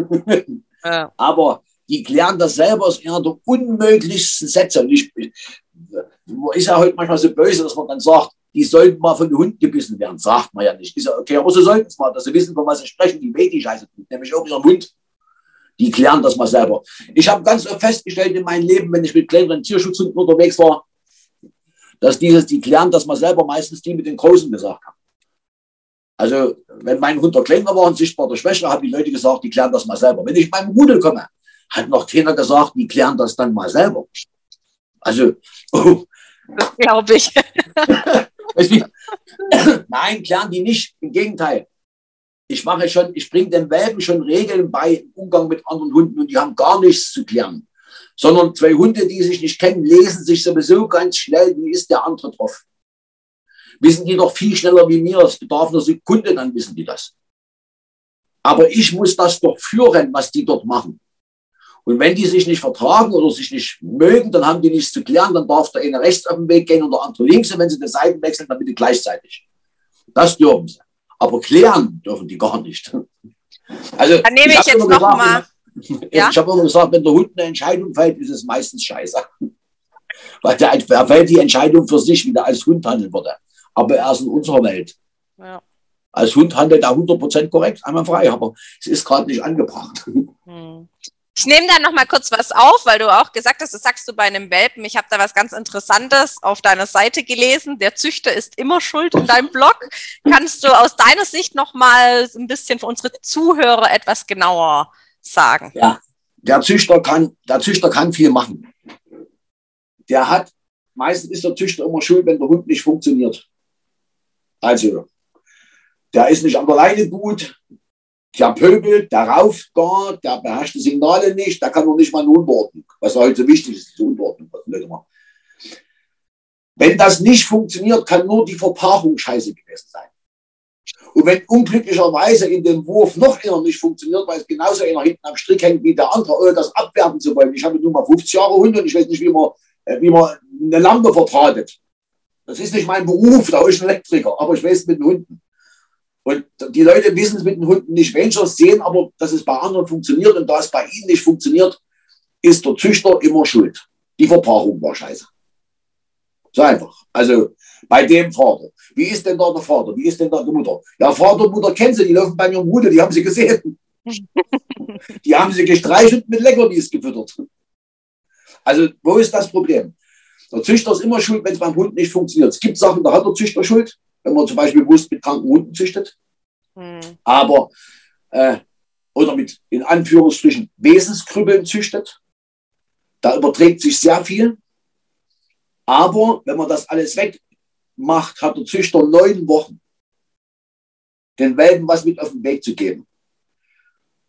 Da gibt es so ein paar Sachen, auf die ich Wert lege, mittlerweile über die Jahre, dass es für die Leute einfacher wird, aber die restliche Zeit sind die Leute verantwortlich. Und das geht dem Züchter nichts mehr an. Der darf gerne mit Rat und Tat zur Seite stehen. Mit seiner Erfahrung, mit seinem Wissen unter Vorfahren, mit, kommt das vielleicht von der Mutter. Ich habe ganz oft die Welten, wo ich sage, oh, das ist der Alte nochmal. also da, nicht nur von der schönen Optik, wo ich sage, oh, klasse, sieht aus, sondern erzählen Sie mir so Sachen, wo ich denke, hm, kenne ich. Kenne ich, genau. alles händelbar, aber es ist natürlich auch eine leichte Ausrede, dass der Züchter immer schuld ist, weil man sich dann einfach ein bisschen zurücklehnen kann und sagt, naja, die Eltern, die waren schon, die waren vielleicht nicht so gut oder vielleicht sind sie nicht so gut sozialisiert. Völliger Schwachsinn. Wenn ein Hund zu mir kommt, der ist zwei Jahre alt, dann brauche ich etwas länger wie beim Welpen. Aber zum Schluss läuft der Hund bei mir im Rudel. Nach der ganzen Vorgeschichte, nach schlechten Züchtern, nach schlechten Besitzern, nach, nach äh, schlechten Erlebnissen in seinem, zum Schluss läuft er bei mir im Rudel. Also ist immer auch ein bisschen das, was kannst du. Du kannst aber nicht von den Leuten ausgehen, dass die immer alles richtig machen. Das ist völliger Quatsch. Da muss man den Leuten das auch zugestehen, dass es mal nicht klappt und dann auch ein offenes Ohr haben, wenn sie anrufen und sagen, du, wir haben da diese oder jene Baustelle oder diese oder jenes Problem. Das ist deine Verantwortung als Züchter, die du auch im Nachgang hast, dass du da mal äh, noch ein offenes Ohr hast und sagst, komm, ähm, wir haben ja, wir haben ja unsere Hundeschulen, wo du kommen kannst, aber wo du bezahlst, aber kannst auch von meinen Leuten machen, schon mal, los, komm mal vorbei. Ich bin von 15 bis 18 Uhr meistens im Laden, komm mal rum und, und egal wo du bist, drei Stunden reichen, da kriegt man das Problem weg. okay. Du züchtest ja DDR-Linie bei den deutschen Schäferhunden. Was ist in der Zucht für dich am wichtigsten? Ja, Gesundheit. Das ist das Erste. Da erlebst du leider auch als Züchter immer wieder böse Überraschungen, weil du natürlich, wenn du Hunde zukaufst, die Vorgeschichte und die Gesundheitsgeschichte der Eltern nicht kennst. Die vielen Jahre haben gezeigt, dass es sehr schwer ist, einen gesunden Schäferhund zu züchten, wenn du die, wenn du die Vorfahren nicht kennst. HDED ist da so ein Thema, wo man sagt, das haben wir bei so vielen Elterntieren ausgeschlossen und trotzdem kommt es vor. Das ist genetisch fixiert. Und solange ja. wir keine, die, die Züchter sagen dann, ja, du hast ihn falsch ernährt, du hast ihn falsch bewegt. Ich hatte gestern einen Welpen da, der ist mit neun Wochen hier eine steile Treppe und runter, als wenn er sein Leben noch nichts anderes gemacht hat. Und da hat er nicht irgendwo ein Problem. Also der macht die Stufen, der ist schon so fest in sich, dass er die Stufen hoch runter macht. Ich gehe dann mit mit den kleinen Kerl, dass er sich nicht so runterstürzt, weil er unten was interessant ist, aber der kann schon Treppen steigen. Der Hund, der mit drei Monaten keine drei Stufen steigen kann, den will ich nicht. Was ist denn das für ein Hund? Also wenn er jetzt hier war, vielleicht noch Mini aussieht, Mini Skiwaffe ist, dann kommt er die Stufe nicht hoch, das ist klar. Wenn der aus einer Gebrauchshundeklasse kommt, soll er mal drei, vier Stufen hochsteigen können mit drei Monaten, dass der schwere körperliche Schäden hat. Das, das ist mal so. Also die Züchter machen dann natürlich, okay, Fütterung, wie hast du richtig bewegt. Gibt's, gibt's auch, kommt vor, dass da wirklich eine massive, aber eigentlich ist es genetisch fixiert und die armen Züchterschweine, die dann fünf Generationen 0 HD und ED haben, haben es dann wieder weil irgendwas bei dieser Paarung nicht passt. Da sind sie gerade an der Genforschung sehr dran, dass sie das finden. Der ist dann aber eigentlich auch nicht schuld, weil was hat er denn gemacht? Der hat HDED-freie Tiere in die Zucht mhm. genommen. Also, so dass das für alle Seiten schwer ist. Ich habe bei mir einen ganz, ganz geringen, ganz geringen Grad von HDED. Ich denke, das wird noch irgendwo 5% sein. Das ist jämmerlich wenig. Aber der, der es hat, für den ist es nicht jämmerlich wenig, weil der hat 100 Prozent. Und da kann ich nicht kommen und sagen, ja, von meinen, was weiß ich, 400 Welpen über die vielen Jahre haben ja gerade mal 10 oder höchstens, wenn, wenn 20, dann ist es viel. Das interessiert den gerade nicht, der hat. Der hat es nämlich und der hat 100 Prozent. Deswegen musst du, und das zweite, musst du also immer versuchen, gesund und dann kriegst du volle, volle Breitseite mit Autoimmunkrankheiten, die du bis dahin noch gar nicht, heute gibt es Krankheiten beim Schäferhund, die kann ich namentlich noch gar nicht aussprechen. Das ist, das ist, also da bist du, ich habe in irgendeiner verzweifelten Phase mal gesagt, Züchten eines deutschen Schäferhundes, das ist viele Jahre her, muss ich dazu sagen, das ist keine Zucht, das ist Mängelverwaltung auf höchstem Niveau. Das hat sich geändert. Das hat sich geändert, da ist viel passiert, aber es gibt Krankheiten, es kommen Krankheiten zu uns, die hast du noch nie gehört. Das hat aber auch viele, viele, viele andere Ursachen, dass die Hunde leiden. Äh, und für mich zum Beispiel ist auch unsere, da wir heute viel mit, mit Naturschutz haben und viel mit, mit, mit Landschaft haben, die Überdüngung der Felder mit, mit, mit Nervengiften. Also ja, wenn dort, ich kann mich erinnern, früher mit meinem Trabant, da fuhr bloß 100, da war die Scheibe zu bis zur Ostsee. Heute fahre ich 180, da fahre ich das ja nicht mehr, Quatsch, 150. Und da habe ich drei Fliegen an der Scheibe. Das ist durch Nervengift auf den Monokulturen. Und dann läuft der Hund, wir sind zwei Meter weg, aber im Boden liegt und dort läuft der Hund mit der Nase. Das ist sein wichtig. Also was der an Nervengiften in sich reinzieht, an Giften, ist unvorstellbar. Das hat noch niemand gemessen, aber ich finde, dass der Anstieg dieser Monokulturen, dieses, dieses chemisch Düngen mit dem Anstieg der Hundekrankheiten irgendwo einhergeht. Und da hat sich noch niemand Kopf drüber gemacht. Das soll keine Ausrede sein für mich als Züchter, aber ich habe das Empfinden, dass das heutzutage alles Autoimmunsystem kaputt. Wie kommt denn sowas? Du hast jahrelang Hunde bei den Schafen, die haben nie was gehabt. Die, die beste, da ist nie, die waren oft Landwirtschaft, aber da wurde mit Mist gedüngt. Und jetzt hast ich du. Bin da auch bei dir. Was das Wichtigste ist für mich, die Hunde leben ja in Trieb. Das habe ich dann Jahre später, Jahre später festgestellt. Äh, nicht, dass die im Trieb leben, das wusste ich. Die sind ja sehr menschlich. Fresstrieb, Beutetrieb, Sexualtrieb, Spieltrieb. Und dann gibt es natürlich auch einen Sozialtrieb. Da habe ich mit, durch meine Hundeverkäufe viel mit Kripo zu tun und mit Doktoren. Und da hatte ich unter anderem eine Doktorin, äh, die so in Kinderköpfe guckt, was da passiert hinter den Kulissen. Und dann habe ich noch eine Profilerin, da habe ich gefragt, kann das sein, dass beim Hund es Sozialtrieb gibt? Da haben die gesagt, natürlich, und das ist eine Katze. Also, so einfach war die Antwort. Also diesen Sozialtrieb gibt es. Und das ist dafür befähigt, dass die sich früher als Rudel sammelten und überleben konnten. Wenn es Einzelkämpfer wären, wäre das nie, nie passiert. Das bezeichnet man heute als Sozialtrieb. Und dann habe ich in der Zucht festgestellt, dass es Hunde gibt, die den Sozialtrieb sehr gut auslösen, ausleben, was bedeutet, sie sind sehr kompatibel mit anderen. Sie sind nicht nervös, sie sind nicht mobbend. Mobbend ist auch noch selbstbelobigend. Das ist auch so eine Nummer, die man nicht vergessen darf bei Rudel. Sie neigen nicht äh, zu Aggressionen, sie bringt sich gut ein. Das ist, das ist so viel, auf was ich da mittlerweile achte. Wie bewegt er sich im Rudel? Wie benimmt er sich? Und ich habe festgestellt, dass dieser Sozialtrieb, umso mehr ich darauf achte, dieser Sozialtrieb auch kompatibel auf Menschen ist. Also diese, diese Bereitwilligkeit, sich an Mensch zu binden, kann man züchterisch erreichen.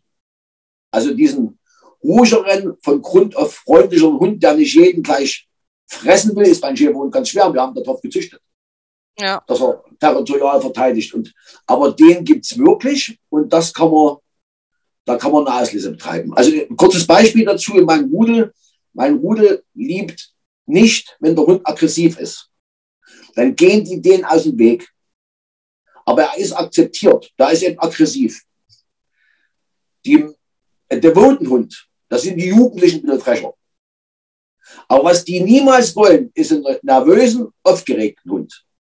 Mit wenig Sozialtrieb neigen zum Mobben. Den stellen die mir aus dem Rudel. Das gibt, das gibt, das gibt Theater. Das ist genau das, was die nicht machen. Wenn der, wenn der dominant ist, aber in sich ruht, aber Ruhe hat, der ist einfach stark. Und der strahlt das aus. Mhm. Das nehmen die zur Kenntnis. Okay, dominant, stark, alles gut, lass mal Ruhe der findet sich dann irgendwie ein. Und der, und der Devote findet sich auch irgendwo ein. Da ist er einfach nur zurück, noch zurückhaltend. Schwanz eingeklemmt, äh, Vorsicht. Nach einer Weile weiß der, aha, bei der kann ich, bei der kann ich, bei der kann ich, dann gehen sie die ersten Freundschaften los. Meine Hunde sind ja auch in der Kirche.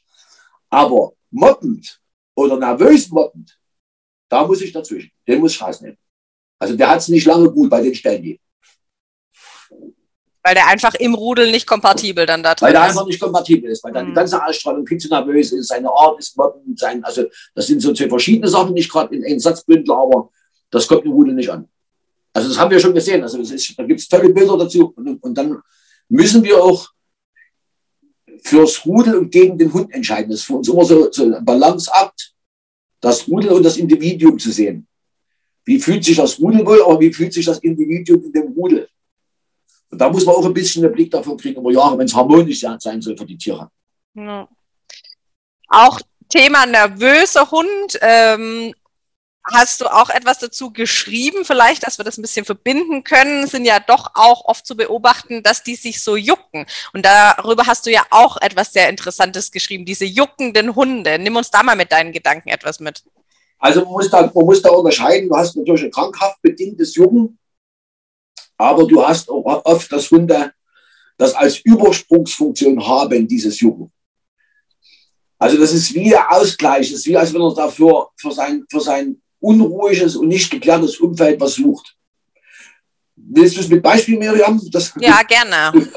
Wir haben einen Hund zum Training, der hat, das sind, das sind zwei Kinder, die kommen aus Österreich. Und diese, diese Familie sagt uns also mit den Kindern, das ist nicht auszuhalten, der Hund, das um die Kinder rum und ein Gekläffe und was weiß ich alles. Naja, sag ich, okay, kommt er. Die kommen, sagen, macht mal den Kofferraum, machen die den Kofferraum auf und die Kinder rennen dort sofort hin und kleben an dem Hund und der Hund klebt an den Kindern und ein Geschrei. Habe ich gesagt, halt, halt, halt, alles zurück. Ihr macht jetzt nochmal den Kofferraum auf und die Kinder bleiben fünf Meter weg stehen. Und dann bleiben die stehen, Miriam gesagt, die machen den Kofferraum auf und die Kinder stehen fünf Meter und der Hund guckt raus, dort flogen die Herzchen hin und her. Eine Liebe, eine Liebe, die konntest du anfassen. Also die Kinder strahlen, der Hund strahlte seine Kinder. Was machte der? Der kontrollierte den ganzen Laden natürlich. Seine Kinder, sein Rudel, das war für den das Größte, was es gab. Also umkreisen, stellen. Das haben wir unterbunden, haben ihm gezeigt, du musst, aufs Training gehen wir jetzt nicht ein, das würde zu kompliziert werden, aber äh, wir haben dir gezeigt, wir entbinden dich von der Aufgabe, wir machen das. Ab sofort bist du dabei, aber nicht mehr Kontrolletti. haben wir im Griff, haben wir einen guten Griff. Also wir konnten damit jemand an der Hund vorbeigehen, ohne dass er auslöste. Das haben wir trainiert. Wir haben denen gezeigt, dass die Kinder bei uns bleiben, dass er da überhaupt kein Problem hat. Die hatten drei Tage gebucht und am nächsten Tag kommt die und sagt, du Mario, weißt was uns aufgefallen ist? Seitdem wir das gestern trainiert haben, übernommen, bis heute früh juckt sich der Hund nicht. Also was haben ja. wir denn gemacht? Wir haben die Hund von Aufgaben entbunden, haben denen ja nicht gesagt, du bist hier Hund, du hast zu hören, sondern okay, wir übernehmen das, wir, wir führen, du musst das nicht tun. Und der Hund hat sich wesentlich besser gefühlt. Ganz Eigentlich Stress auch ein Stress, ja genau, ein Stress völlig, völlig Stressjucken. Es kommt aber noch schöner, also wir dann an der Stelle weitergearbeitet und am dritten Tag kommt die und sagt die Frau, und seit heute Morgen, also seit gestern Abend dreht er auch nicht mehr nach dem Schwanz. Hm. Also was, haben wir, was hat der Hund sich vor Stress gemacht? Was hat er sich aufgeladen an Verantwortung für sein neues Rudel? Und war, war als Leader gar nicht geboren, war gar nicht sein Job, war gar nicht, er war gar nicht die Führung, aber er musste es machen, weil die anderen es nicht richtig taten und er sah sich in der Rolle, ich muss das alles tun. Ich muss ja aufpassen, ja, ja, ja, ja. und hat dann als Leiter Reaktion gejuckt. Und das nächste, was ich natürlich auch sagen muss, ist die Draußenhaltung bei mir. Äh, bei mir juckt sich kein Hund. Und ich habe auch keine Krankheiten. Wir haben heute für unsere Hunde orthopädische Liegen, du sagst, wir hatten von unserem Laufband gesprochen mit Federung. Hm. Äh, ne? wir haben orthopädische Liegen von Hunden, auch wenn er nicht krank ist. Der lebt bei 26 Grad Fußbodenheizung, aber ist er das? Oder ist er eigentlich nicht mehr der Holzfäller, der draußen Typ, Schäferhundchen? Und dort habe ich das Gefühl, wir tun den, ich will mal von meiner Schäferzeit, ich habe die ganzen vielen Jahre in der Schäferei nicht eine einzige Erkennung gehabt. Und ich war durchgeregnet und ich war klatschnass und ich war nie erkältet. Also ich habe im Schneegestöber gestanden, ich hab, was, was habe ich aushalten müssen teilweise. Das tat ja körperlich weh. Auch Hitze mit 35 Grad tut körperlich weh, wenn du einen ganzen Tag stehst. Weil du dein Trinken mal alle isst, du kannst nicht mehr hin und her, du kannst ja kein, kein Gewitterkanister mitschleppen, wenn du mit dem Schaf unterwegs bist. Und das Schafswasser, das ist auch nicht immer so toll, weißt du. Naja. Und, und dann hast du wirklich, da fehlt, und dann bin ich ins Büro und war dann vier Wochen im Büro und habe meine erste Erkältung und dachte wirklich, ich sterbe. Aber nicht, weil ich die Männergrippe hatte, Miriam, sondern weil ich noch nie eine Erkältung hatte. Das war, ich hatte mal eine Virusgrippe, da bin ich umgefallen drin. Aber das war äh, nicht, nicht, nicht, nicht dieser, dieser. Und bei Hunden ist das ähnlich. Ich denke auch, dass bei vielen die fehlende Abhärtung und die Verweichlichung, was wir in den letzten Jahren gemacht haben, und wir wollen das ja auch so, dass ja auch okay, okay ich sage immer, auf, auf dem Sofa hat der Hund am schönsten. Aber dass auch das dazu beiträgt, dass das Immunsystem beim Hund ein bisschen wegklappt. Weil er ist einfach nicht mehr abgehärtet. Vielleicht auch unsere Kinder, da habe ich noch nicht so weit gedacht. Meine müssen raus. Die, die ab. Ja, aber das ist ja wirklich so, dass man auch die ganzen Erkrankungen, wie du selber gesagt hast, Hausstaubmilbenerkrankung beim Hund, Futtermilbenallergien, was weiß ich, das war vor als meine Mutter hatte auch vor 40 Jahren noch einen deutschen Schäfer und da hat die gesagt, da hat die sowas nicht gekannt, dass die mal ein Hüftleiden hatten. Ja, okay, aber ja. ansonsten mit dem ganzen da Allergie und das davon nicht und hier davon nur Geflügel fressen, weil er ja. auf äh, Rindfleisch reagiert. Das ist ja Wahnsinn. Wie schlimm für die Leute. Also das, genau das ist, was du sagst, wenn ich mit den alten Schäfern spreche. Die sagen dieselben Sätze deiner Mutter. Was ist denn das? Mhm. Haben wir ja noch nie gehört. ja. Die sind völlig fassungslos, was der Hund heute für Krankheiten hat, weil auch bei denen haben die nichts. Ja. Das ist immer das Gleiche, aber es ist nun mal die Zeit, wo der Hund so behandelt wird. Müssen wir mit leben, ob es immer gut tut. Ich persönlich bin trotzdem der Meinung, auch wenn ich Zwinger halt habe und gerne draußen, auf dem Sofa hat der Hund am schönsten. Freiseitaschen, einwandfrei, super. Also meine, meine kriegen, meine, sind immer, meine Leute sind immer völlig entsetzt, wenn ich sage, ich füttere meine am Tisch natürlich. Was, was, was? Was gibt es denn Schöneres wie Frühstück machen und von Hunden Leberwurstbämmchen schmieren? Das ist, doch, das ist doch was Tolles. Danke, du hast meinen Tag gerettet. Ich fühle mich gerade nicht oder, ganz so schlecht. Oder es gibt ja nicht nur Hunde, es gibt ja auch Fußball bei mir noch im Leben. So ein schönes Champions League-Spiel, das gucke ich doch nicht alleine, da guckt doch mein Jack Russell mit. Weißt du? Das wäre doch sonst langweilig, weißt du? Da muss der schon mal mit auf die Couch neben mir. Meine Frau ist nicht so Fußball-Fan. Äh, die Jungs gucken für sich, die wollen die Kommentare von dem Alten nicht hören.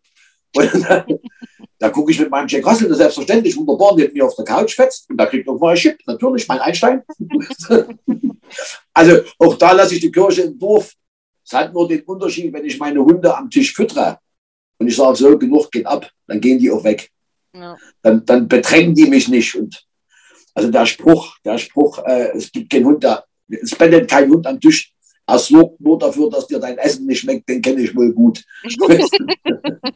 also wenn der da sitzt und, und oh, seit drei Tagen nicht gekriegt. kenne ich, kenne ich. Fall ich jedes Mal drauf rein. Fall ich jedes Mal. Schaffen die immer bei mir. Bei aller Konsequenz. Ist ja auch menschlich, ne? Mhm. Muss man ja auch so sehen. Genau, genau. Gehen wir nochmal auf ein ganz anderes Thema ein. Du hast ein Buch geschrieben. Ja, ich habe, ich habe, es gibt ja Facebook heutzutage, es gibt ja völlig neue Medien, die musst du dann als älterer Mensch ja auch erforschen. Und äh, Facebook finde ich da ist eine gute Plattform, weil da habe ich ganz viele meiner Hunde, äh, meiner Welpenkäufer irgendwo versammelt. Das ist relativ leicht. Und gelegentlich schreibt man mal, hat man ein schönes Erlebnis und will das teilen. Ich wollte den Leuten eigentlich immer so einen kleinen Ratschlag mitgeben. Also wie ich vorhin gesagt habe, ist mein, mein Vorgeschichte interessiert mich, weil mein Rudel interessiert es auch nicht. Das habe ich auch ja. bei Facebook geschrieben. Solche Sachen. Also geht mal von der Vorgeschichte weg, sorgt dafür, dass der Hund funktioniert. Und, und dann habe ich das gemacht und es kam nur mehr Likes, es kam nur mehr private Post und immer mehr Leute kamen und die sagten dann, du hast eine angenehme Art zu schreiben, schreib mal ein Buch. Ja, schreib mal ein Buch. Das ist gut. Schreib mal ein Buch, ja. Gut, okay. Also brauchst du Aufhänger. ich habe dann, äh, Strittmer, da war DDR-Schriftsteller und ich habe von den ein paar Erben kennengelernt. Die, die DDR gab so Pony Petro, gut, ich habe viel gelesen, gerne als Kind gelesen, bei Schafen gelesen. Und dann hast du, äh, und da haben die gesagt, der Erwin, der hat immer gesagt, du brauchst der Anfang und du brauchst der Ende. Und wenn du das im Kopf hast, gelingt ein Buch. Dann brauchst du nur noch füllen. Ja. Und dann kam die Wanderung und da habe ich natürlich einen Blog geschrieben auf der Wanderung. Und äh, da war dann von so vielen begleitet, dass ich gedacht habe, Mensch, Anfang und Ende, eine Wanderung beginnt und hat ein Ende. Mhm. Und dein Leben mit dem Hund beginnt, irgendwo, wo wir vor das Thema hatten. Also habe ich das zähnig horizontal geschrieben. das habe ich beim Filmdreh gelernt. Also du hast äh, immer, immer die eine Geschichte und die andere Geschichte, die laufen gleich. Also die Geschichte beginnt eigentlich mit dem ersten Tag der Wanderung und mit dem ersten Tag meines Hundes. Dann geht die Wanderung weiter und die Geschichten von Hunden gehen weiter, wie das bei mir auch wächst. Deswegen eine, eine Rudelwanderung, eine Hundewanderung und dann geht das hinten. Zum Schluss endet das an der Stelle, wo ich stehe. Und damit hatte ich es Anfang mit der Ende und weiß Gott, es hat sich gefüllt. Äh, Hundegeschichten, das reicht noch dicker vor zweites Buch. Und, und, aber das war eine interessante Sache. Also auf die Rückschau nochmal das von sich selber so zu verarbeiten, das war nicht schlecht. Das war, das hat dann war schwer gemacht. für dich, so die passenden Worte zu finden? Wie man hm. das Ganze schreibt und wie man die Zeilen füllt? Ja, also das Schreiben nicht, das ist, das ist, das ist, wenn du, wenn du, wie sagt man zu Flow, wenn du immer den Flow hast, wenn du immer den, den, den, den, wenn das Thema dich packt. Also so die Kurzgeschichten bei Facebook schreibe ich in der Regel in fünf Minuten. Okay. Weil mich das Thema interessiert und dann geht das von der Hand. Dann musst du noch ein bisschen Rechtschreibungsfehler ausmachen und dann merkst du, du hast ungefähr 34 Mal das Wort wenn verwendet und das musst du dann immer rausmachen, aber äh, dann geht das, wenn du, wenn du das, wenn dich die Geschichte fasziniert, also wenn dich das was du schreibst, bewegt hat, berührt hat, dann geht das leichter von der Hand. Und dann habe ich eben heute, habe ich dann gemerkt, so im Nachgang, es sind auch Geschichten, die mich berührt haben oder die die besonders spaßig waren oder, oder die traurig waren. Also es Erlebnisse im Leben, die dir auch in der Sekunde was bedeutet haben, bedeutet haben, wo du noch länger drüber gelacht hast oder länger drüber traurig warst. Und das habe ich so ein bisschen im Buch versucht zu schreiben und das geht natürlich gut von der Die Reisewanderung hatte ich ja schon, die Berichte der Wanderung hatte ich ja schon als Blog. Da musste ich nicht mehr so viel ändern. Die war da damit war Leitfaden und ich musste es nur noch dazu passen mit Geschichten. Also auf der Wanderung ist auch immer irgendwas passiert. Begegnung mit einem fremden Hund. Wie ging das aus und dann, wie lernst du, wie hast du deinen Rudel gelernt, mit Begegnung fremden Hunden zu machen? Also hast du immer einen guten Übergang gehabt. Und da war das relativ leicht. Aber nee, Buchschreiben ist schwer, weil du brauchst Zeit.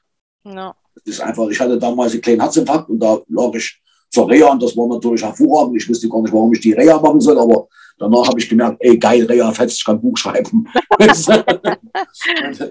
und da brauchst du. Ja. Bitte, du? Nimm uns doch mal auf diese Wanderung. Jetzt haben wir da schon ein paar Mal kurz das angeschnitten. Nimm uns doch da mal mit. Ihr wart fast drei Wochen unterwegs. Ja, also, ich habe, ich habe, mir hat, wenn du mit einem Rudel gehst, das ist für dich völlig normal. Also es gibt die Momente, wo du sagst, schön und toll, aber das ist für dich ein täglicher Ablauf. Und die, die Momente, der, das, das ist wirklich, das fetzt, das hat Magie, das, hat, das hast du nicht mehr jeden Tag. Das ist einfach, auch das wird zur Routine. Du erfreust dich dann so an den Interaktionen zwischen deinen Hunden. Aber den Tag hat von mir ein Freund ein Foto gemacht mit dem Rudel. Und dann saßen wir abends in der Gaststätte und dann hat er uns das Foto gezeigt. Da dachte ich, Mensch, das sieht ja geil aus, ehrlich. das war aber ich mit meiner Freundin und den Hunden. Und da war wieder so, so ein Moment, wo die Hunde auf dem Foto um mich rum waren, wo ich dachte, das ist schön. Und das geht dann so in Sekundenschnelle, dass du dachtest, Mensch, guck mal hier der Weg mit der Wanderung. Da habe ich gesagt, ich mache eine Wanderung. Aber ich gehe mit meinen Hunden wandern. Und so wird alle, wir kommen mit. Da war noch gar nicht geplant. Nun habe ich Gott sei Dank eine Frau, die mich bei solchen Sachen immer wohlwollend unterstützt. Und die hat uns halt auch dieses Podcast eingerichtet, die sich mit der Technik auskennt. Also Wanderrouten speichern auf, auf dem Telefon, wo gehst du lang und sowas. Oder erstmal raussuchen, recherchieren. War recht lustig und zum Schluss blieb eigentlich nur das grüne Band, weil ich eine Vorgeschichte mit der innerdeutschen Grenze habe, als DDR-Bürger. Und weil einige meiner Hunde aus diesen Linien an der Grenze gedient haben. Und da fand ich das irgendwie passend an den grünen Band mal zu gehen. So, auch an Gedanken, an die, an Gedanken, an die Grenzhunde, äh, die dort mal waren, die ihren Dienst machen. Und wir waren schon, es war schon, es war schon ein blödes Gefühl, aber wenn du dann dort bist, also wir haben, wir haben dort, wo wir dort gewandert sind, gab es sehr gut erhaltene Grenzteile, die gepflegt werden und dann manchmal hast du nur noch diesen Plattenweg gehabt. Aber auf diesen erhaltenen Grenzteilen, wir hatten in der DDR nachts keinen Strom. Ich habe mich immer gewundert als junger Mensch, wie kann denn das sein, dass die in Betrieben Strom sparen müssen, wo doch tagsüber alle, nachts hast du keinen Strom. Also wie geht das? Tagsüber sind also alle Fernseher, das, die haben die ganze Grenze beleuchtet. 1500 Kilometer Tag hell. Tag hell. Na klar war kein Strom da. Die haben 1500 Kilometer Tag hell Und plötzlich war so vieles klar. plötzlich war so vieles klar. Und dann habe ich auch diesen Grenzstreifen gesehen und meine Mutter, äh, mein Bruder ausgewiesen, also aus dem Gefängnis raus in, in der Altbundesländer. Meine Mutter, mein Bruder mussten mal von 24 Stunden Land verlassen. Ich sollte es auch, ich habe es nicht getan, auch wegen die Hunde, weil ich der Schäfer war. Ich hätte diesen, ich hätte diesen Grenzstreifen, diesen, wo man die Fußspuren sah, mit diesen Selbstschussanlagen Zaun. Ich habe mich geekelt, ich wollte nicht betreten. Ich habe ihn betreten, aber das war deswegen, weil ein Filmteam mit war, die gesagt haben, geh mal darüber. Aber dieser Hass auf diese Grenze, auf diese, wir haben heute noch so oft Ost-West, aber wenn du das siehst, dann weißt du eigentlich, was gelungen ist. Wenn du diese, diese Mauern siehst und diese, diese Selbstschussanlagen, diese Menschenverachtung im, im, im, nur weil, weil Menschen raus wollten, wurden die mhm. getötet. Das ist unvorstellbar. Und das war äh, schon eine, eine Wanderung und ich hatte es mir schön vorgestellt, was war, viel Natur, unheimlich, der Thüringer Wald. Äh, das ist eine traumhafte Gegend, da, da gibt es viel Bäume und da bist du im Wald und da riechst du noch nach Pilzen und du hast Landschaft vor dir. Äh, ich will aber so nach Kanada. Und sage, Kanada ist das geil und super, da macht Ontario See und dann bist du im Thüringer Wald, im Mittelgebirge und denkst, Kanada. Mal ja. kurz rüber über die Grenze. Ja. Du, kannst, du kannst dort tagelang wandern, ohne dass du einen Menschen triffst.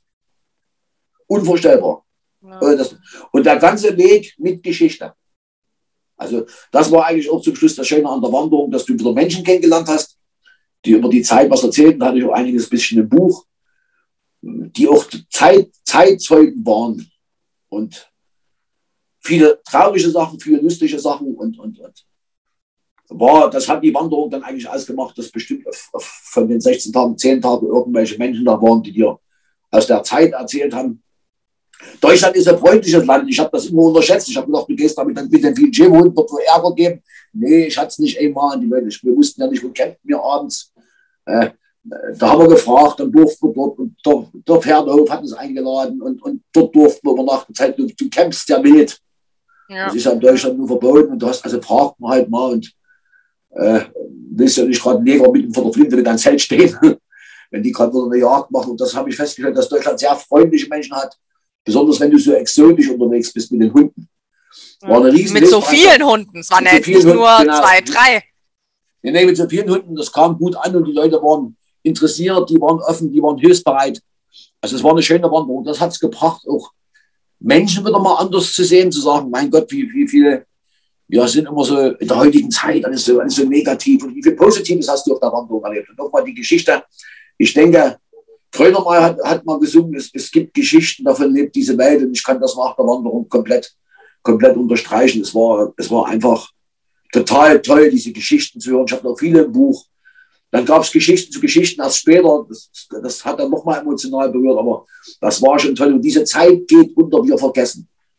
Wir, wir, haben, wir haben, wann war es, 90, also keine 30 Jahre, äh, dann hätten wir uns noch gegenseitig beschossen, eventuell, wenn du auf der falschen Seite gestanden hättest. Das ist ja unvorstellbar, mhm. wie das heute, wie wir heute die Ländergrenze, wir reden zwar noch von Ost-West-Gefälle und von aber wenn die Politik nicht so viel von Ost-West-Gefälle reden würde, dann würden wir Ost-West schon lange vergessen haben, weil das interessiert kein Schwein mehr eigentlich. Ja. Das ist 30 Jahre her, also Kinder, die damals 10 Jahre alt waren, die sind jetzt 40. Also was soll Ost-West-Gefälle und was soll Ost-West? Was ist oder die schönste Erfahrung aus diesem Abenteuer heraus? Die schönste Erfahrung aus diesem Abenteuer heraus sind meine Hunde. Wieder mal meine Hunde, weil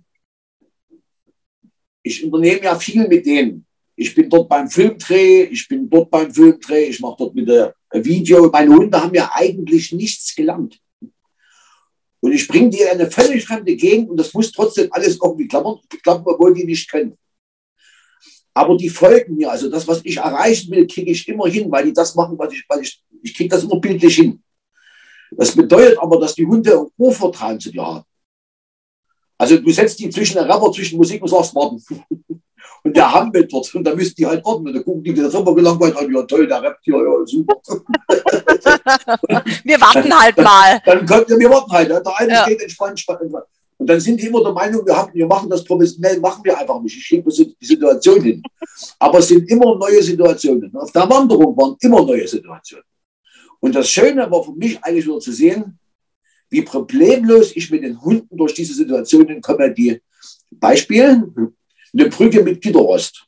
Hm. Da machen heute die Hundeschulen ein Gewese, du musst Gitterrost runter und du musst das. Wenn die mit dem Gitterrost nicht so Gewese machen würden und einfach drüber gehen würden und nachlaufen, ja. ja aber dass dieses Theater mit Gitterrost, wir hatten dort eine Brücke mit Gitterrost über, ein, über einen See, da dachte ich mir, na toll, Gitterrost hast du ja noch nie probiert. Meine Frau gesagt, Claudia, geh vorne weg, ich komm nach. Ist die losgegangen, hat die Hunde gerufen, die Hunde sind stark, sind da drüber, ich hinterher, muss alles in Ordnung sein, wenn der Alte dort läuft. Also das ist kein Problem, sondern wir machen das gemeinsam. Und diese Gemeinsamkeit mit den Hunden wieder zu erleben, wie, wie nah die bei mir sind, das war eigentlich das, das war eigentlich das schönste Erlebnis zwischen Hunden und mir. Die folgen mir. Ich nenne das, ich nenne das immer, ich will kein, kein Gehorsam, ich möchte Gefolgschaft. Und diese Gefolgschaft ist da. Und das hat sich auf der Wanderung bewahrheitet. Und das war eigentlich so das Schönste für mich. Noch schöner war natürlich, äh, ich habe mit einer Frau 14 Tage in einem Zelt von zwei Quadratmetern verbracht. Wir haben uns mit viel Stress, mit Regen, mit Wind, mit, mit wo sind wir denn morgen? Und wir haben uns nicht gestritten. Das war auch dafür, dass ich danach sagen konnte, okay, da frage die Frau ganz heiraten. Also wenn du auf zwei, wenn du auf zwei Quadratmetern 14 Tage, 16 Tage dich nicht streitest und hast Stress und hast Ärger und nasse Klamotten und es gibt kein böses Wort, dann ist das eine gute Voraussetzung. Und die mag und auch die Hunde, dann ist das eine gute Voraussetzung für die Zukunft. Und so hat Gott sei Dank Ja gesagt. Aber erstmal den Härtetest praktisch gemacht. Das war der Härtetest. Ungewollt, das fiel mir so bei der Wanderung ein, wo ich dachte, mein Gott, wir können das nicht wieder trefflich streiten. Ja. nee, nee, du hast ja dann auch, wenn du gewandert bist, hast du auch, äh, dann ist ja Zeit aufbauen. Das ist ja nicht zu Ende. Du musst noch ein bisschen Armbrot machen und du musst noch ein bisschen, sie hat das geschafft, dort ein bisschen die ganze Sache kultiviert zu lassen. Ich, kennst du Keeling, diesen, diesen äh, äh, Landschaftsforscher, Tierforscher? Ja. Der kommt da manchmal auch aus dem Zelt und das sieht da immer ja. so strahlend aus. Das ist mir in den 14 Tagen, habe ich mich zweimal am Basch geworfen und immer war mir ist das nicht immer genug, irgendwie gepflegt aus dem Zelt rauszukommen. Also du musst dort sehr auf Hygiene achten, dass du wirklich jeden Tag nutzt und dich mal waschen kannst und der Frau ist das auch gelungen, so das mit Armbrot und so weiter alles ein bisschen kultiviert zu lassen. Also damit mit dem Lächeln im Gesicht nach der Wanderung, wir kaputt waren, noch ein bisschen, da komm Jungs, ich mache euch was zu essen. Ich sehe schon wieder irgendwo irgendwas. Das war auch eine schöne, also dieses Miteinander war eine schöne Erfahrung. Dich als Partner nochmal, nochmal neu kennenzulernen und mit den Hunden sowieso, das ist, das war, aber du gehst da ein bisschen mit Aufregung los, weil du nicht weißt, was dich erwartet. Aber am zweiten Tag wusste ich, mit diesen Hunden kann dir eigentlich nichts passieren. Und für die war es eine tolle Reise. Ja, das, das war so, das war so das Schöne, was, was ich den Hunden gönne, das, was ich, wo ich immer versuche, mal rauszukommen mit den Hunden ein bisschen was zu unternehmen, dass die mal so von dem Alltag weg sind. Aber Alltag weg bedeutet immer, es muss funktionieren. Nur dann ja. ist es schön. Wenn du irgendwo hinfährst und es ist nur Stress, da hast du deinen Hund mit Tag Stress gemacht und mehr hast du nicht geschafft. Also, nehmen wir, also Essen gehen, nehmen wir mal ganz einfach Essen gehen. Es gibt viele Leute, die nehmen Hund mit Essen da ist der Hund nervlich gut in der Lage dazu, das wegzustecken. Meine nicht, die nehme ich dann nicht mit. Die würden da liegen, aber die würden sich gar nicht wohlfühlen. Die müssten jetzt liegen, kennen die nicht. Hm. Also lasse ich die zu Hause oder mal. Ja. Als Beispiel, was ich das nicht machen würde. Aber auf der Wanderung war es natürlich toll. Wir hatten übrigens trainiert, ich hatte, die, die hatten ja noch nicht mal Halsband voll. ich habe mit dem, ich hatte, also dachte ich jetzt, gut, okay, bei der Wanderung, äh, da müssen wir jetzt mal das war auch extra schön Erlebnis. Da müssen wir jetzt mal ein Halsband drüber, habe ich auch mein Buch geschrieben. Und da habe ich dann so eine Art Tisch gebaut, wo die drauf springen, weil ich auch bei zwei Pfoten zu faul bin, mich zu bücken. Da baue ich so eine kleine Plattform und da springen die drauf. Und da machen wir schön das Halsbandtraining. Also Halsbandtraining, ich mache den das Halsband drum, aber mit geradem Rücken. Du, wir kommen auf der Wanderung an eine wunderschöne, eine wunderschöne Gaststätte mit Außenbereich. Dort sind natürlich Tische. Die sagen, super Halsbandtraining. Super Halsbandtraining. Zwölf Hunde auf die Tische. War bestimmt auch ein gutes Bild. Mit großer Freude. Zum Ersetzen der anwesenden Gäste. Aber gut konditioniert. Gut konditioniert, genau. War das war was Schönes. Also ergreifend war die Geschichten an der Grenze. Da habe ich in meinem Buch auch einiges, was dort passiert ist. Die Grenze erzählt nicht nur Geschichten der innerdeutschen Trennung, es gab nur Geschichten über die Nazi-Zeit, weil dort dann Lagern vorbei sind oder Tötungseinrichtungen vorbei sind. Also das war dann schon sehr emotional. Du hast immer emotional auf die Ohren gekriegt. Also das war, wenn du dich dafür, wenn du da bereit bist, zuzuhören und, und, und, und dann ist das eine tolle, eine tolle Geschichte. Aber die Leute sind, hätten das sicher nicht jeden erzählt. Das war von lustig bis traurig, aber, oder wirklich, wo du ergriffen warst. Aber äh, wenn du die Zeit hast und durch das Tun ein bisschen aufhältst und du sagst, warum du das machst, dann gefällt dir das. Und dann hast du auch die Zeit und dann spatzen die auch mit dir. Die nehmen sich dann die Zeit. Das ist natürlich eine ganz tolle Sache. Wenn du jetzt einen Satz sagen könntest, was du jedem Hundebesitzer mitgeben könntest auf dem Weg, was wäre dieser Satz? Sei ehrlich. Verleugne dich nicht.